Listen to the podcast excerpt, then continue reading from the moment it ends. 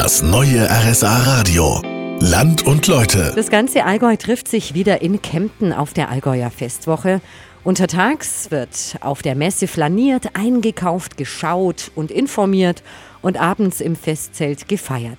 Und auch die Allgäuer Kultur hat hier natürlich ihren Platz. Kulturamtsleiter Martin Fink kümmert sich um diesen Teil und vor allem um die Kunstausstellung, die zur Festwoche dazu gehört. Heuer gibt es bereits die 68. Auflage. Herr Fink, woher kommen denn die Künstler, die bei der Ausstellung dabei sind? Also mitmachen dürfen Künstler, die entweder im Allgäu geboren sind oder im Allgäu wohnen.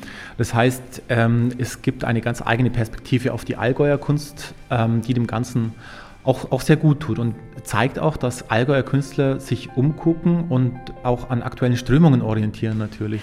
Also ist das hier Kunst von Allgäuern für Allgäuer? ähm, in einem ersten Schritt auf jeden Fall ist es Kunst von Allgäuern für Allgäuer, aber wir merken auch, dass Gäste, dass Touristen, die in der Gegend sind, auch sehr, sehr gerne herkommen und das wahrnehmen. Äh, wir haben ein Gästebuch und dort finden sich dann immer wieder Einträge von Besuchern aus Hamburg, aus Berlin oder sogar aus dem Ausland, die dann auch immer ganz begeistert sind, was das Allgäu kulturell und künstlerisch zu bieten hat. Dieses Jahr ist die Kunstausstellung zum ersten Mal im Marschtal und das Ganze kostet für die Besucher gar nichts.